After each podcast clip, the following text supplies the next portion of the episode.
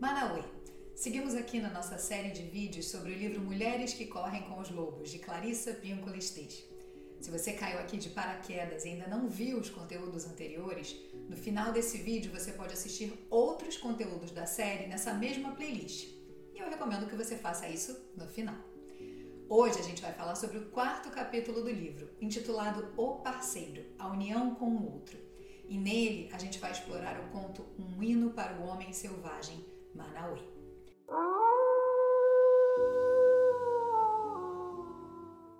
Manauê era um homem que vinha cortejar duas irmãs gêmeas. O pai da moça aceitaria ter Manauê como genro com uma única condição: que adivinhasse o nome de suas filhas. Manauê tentava a todo custo, mas não conseguia adivinhar seus nomes. Um belo dia decidiu levar o seu cão para ajudá-lo, mas de nada adiantou. Por outro lado, o cão havia se encantado com as moças, que lhe receberam com carinho e lhe deram petiscos. E ele decidiu voltar lá para tentar descobrir os nomes das meninas para Manauê. Na sua primeira tentativa, o cãozinho ouviu o nome das moças e voltou correndo para casa. Só que no trajeto, um leão tinha deixado um grande osso, ainda com carne, e ele se distraiu, esquecendo os nomes que havia aprendido. Na sua segunda tentativa, o cãozinho mais uma vez ouviu o nome das moças, só que dessa vez o aroma de noz moscada no retorno fez ele encontrar uma torta de laranjas sobre uma tora. E mais uma vez a sua missão foi por torta abaixo. Finalmente, o cãozinho voltou para a casa das moças e se surpreendeu ao vê-las se preparando para casar. Ele percebeu que o tempo estava correndo e que precisava descobrir os nomes para informar Manauê. Dessa vez, ele saiu com determinação, sabendo que nada iria impedi-lo de cumprir com a sua missão. No caminho, resistiu à tentação de uma caça pequena recém-morta e o cheiro de noz moscada novamente. Só que ele não contava que um estranho, vestido de negro, agarrasse ele pelo pescoço no seu caminho de volta, forçando o cãozinho a dizer o nome das moças. Ele lutou com bravura, rosnou, arranhou, esperneou e mordeu o estranho nos dedos. Finalmente, depois de muita luta, ele conseguiu se soltar, voltando para casa meio mancando, meio correndo, para encontrar Manauê. Mesmo que tivesse com pelo sujo de sangue e as mandíbulas doendo, os nomes das jovens ainda estavam nítidos na sua memória. Manauê lavou os ferimentos do seu cãozinho enquanto ele contava toda a história e o nome das moças que tinha descoberto. Manauê correu de volta à aldeia acompanhado do seu cãozinho e foi direto ao pai dizer o nome de suas filhas. As gêmeas o receberam completamente vestidas para viajar com ele, já que estavam todo esse tempo à sua espera. E foi assim que ele conquistou duas das mais belas donzelas da região e os quatro foram felizes por muito tempo. Agora, como sempre, vem comigo desbravar as nuances dessa história. De acordo com Steix, para se conquistar o coração de uma mulher selvagem, seu parceiro deve entender profundamente sua dualidade natural. A partir de uma perspectiva arquetípica, as gêmeas do conto representam justamente a dualidade presente na psique feminina. Qualquer um que seja íntimo de uma mulher selvagem está de fato na presença de duas mulheres, um ser exterior e uma criatura interior, um que habita o mundo terreno e outro que vive em um mundo não tão visível assim. Ele também precisa usar o seu self instintivo para conseguir o que deseja. E na história, esse self instintivo é justamente o cão de Manauê, uma figura importante que atua como seu guia e companheiro leal. O cão aí simboliza conexão com os instintos, a lealdade e a intuição, características frequentemente reprimidas e ignoradas na nossa sociedade. De uma maneira geral, cães representam figuras leais, que amam do fundo do coração com espontaneidade e perseverança, que perdoam sem esforço e que conseguem lutar até a morte se for necessário. Claro que a gente não pode deixar de falar aí da carta do louco no tarô, que tem o seu fiel amigo alertando sobre o despenhadeiro, ou seja, os riscos de uma nova jornada. Só que ainda assim, não o abandona e vai com ele. Manauê tem sua própria natureza dual, o lado humano e o lado cachorro. Sua natureza humana, embora simpática e carinhosa, não é suficiente para ter sucesso na corte. E a sua natureza canina, seu lado instintivo, é aquele que tem a capacidade de se aproximar da mulher selvagem e tem audição aguçada para ouvir seus nomes. Cães ouvem fora da faixa de audição humana, representando aí um aspecto mediúnico da psique instintiva e trazendo para ele no conto a capacidade de compreender a natureza selvagem das mulheres. Manauê sente atração e sintonia pela mulher selvagem justamente por ser ele também um homem natural, ligado ao selvagem. Ele representa aí um amante novo, mas cheio de fé, cujo desejo principal é o de identificar e compreender o luminoso duplo da natureza feminina.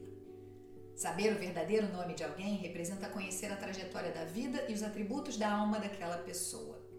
Manauê quer saber o nome das gêmeas não para se apoderar do poder delas, mas sim para conquistar um poder pessoal igual ao delas e adquirir consciência sobre a natureza dual que ele também tem. No início da história, Manauê chega a tentar adivinhar o nome das moças. Só que usando apenas a natureza comum, ele não é capaz de acessar essa informação. Nós mulheres costumamos buscar um parceiro que tenha esse tipo de persistência e inteligência para continuar a entender a nossa natureza profunda. E quando encontramos uma pessoa com estas qualidades, é aí que o amor se estabelece. E são parênteses aqui quando eu uso a palavra parceiro no masculino. Eu estou me atendo aos escritos do livro e ou da tradução.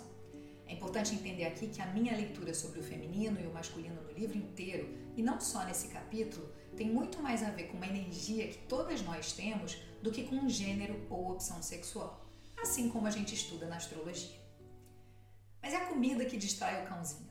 Qual o significado dela na história? Jung observou que é preciso impor algum controle aos apetites humanos. Senão, como a gente viu na história, iríamos parar a cada osso que apareça na estrada, a cada torta esfriando em uma tora. O osso e a torta ali representam as distrações que atrapalham o processo. É quando a gente desvia a nossa atenção do que verdadeiramente importa no cotidiano. Quem nunca decidiu parar algo importante para ir molhar todos os vasos de plantas que tem pela casa ou ainda dar uma zapiadinha rapidinho nas redes sociais quando deveria estar focando no que realmente importa? O osso na estrada está à espera de todas nós ele tem aquele cheiro forte e apetitoso que um cachorro dificilmente ignoraria. Mesmo que a gente já tenha fracassado muitas vezes e cedido ao tal osso, precisamos tentar de novo até passar por ele e prosseguir rumo ao que é realmente importante para nós. Quando o cãozinho finalmente se coloca o objetivo de não desistir, vemos o despertar da consciência da psique. A psique instintiva aprendeu a se controlar, a fixar prioridades e a concentrar a sua atenção. Ela se recusa a ser distraída, pois está determinada. Na nossa vida, os ossos estão sempre à nossa espera. Não é falta de dinheiro, falta de tempo, falta de oportunidades, é sempre uma ausência de prioridades. Porque quando a gente verdadeiramente quer muito uma coisa, vai lá e faz. E o estranho de roupas pretas que quase matou o cãozinho? O que é que ele representa aí? Essa figura está ali para lembrar a gente que uma vez ou outra vai acontecer um incidente, um lapso ou algo inesperado nas nossas vidas. Muitas vezes é só quando essa figura aparece que a gente aprende a se manter fiel ao nosso conhecimento profundo e ao que verdadeiramente queremos. É o tal do quebra-molas que vez ou outra eu falo nas minhas consultas, que de tanto ser ignorado vira um muro onde a gente dá de cara nele. As gêmeas já estavam prontas, esperando por Manauê, porque estavam apenas aguardando que ele descobrisse e guardasse o conhecimento de suas naturezas intrínsecas. Muitas mulheres seguem à espera de Manauê ou de alguém que as compreenda verdadeiramente. Só que para isso acontecer, a gente precisa conhecer a nossa mulher interior e compartilhá-la com o outro. Olha aí a energia libriana que ensina a gente a olhar e compartilhar nossas sombras, pois só assim um relacionamento se estabelece. E as perguntas que a gente deve se fazer é: o que eu quero? O que deseja meu self mais profundo.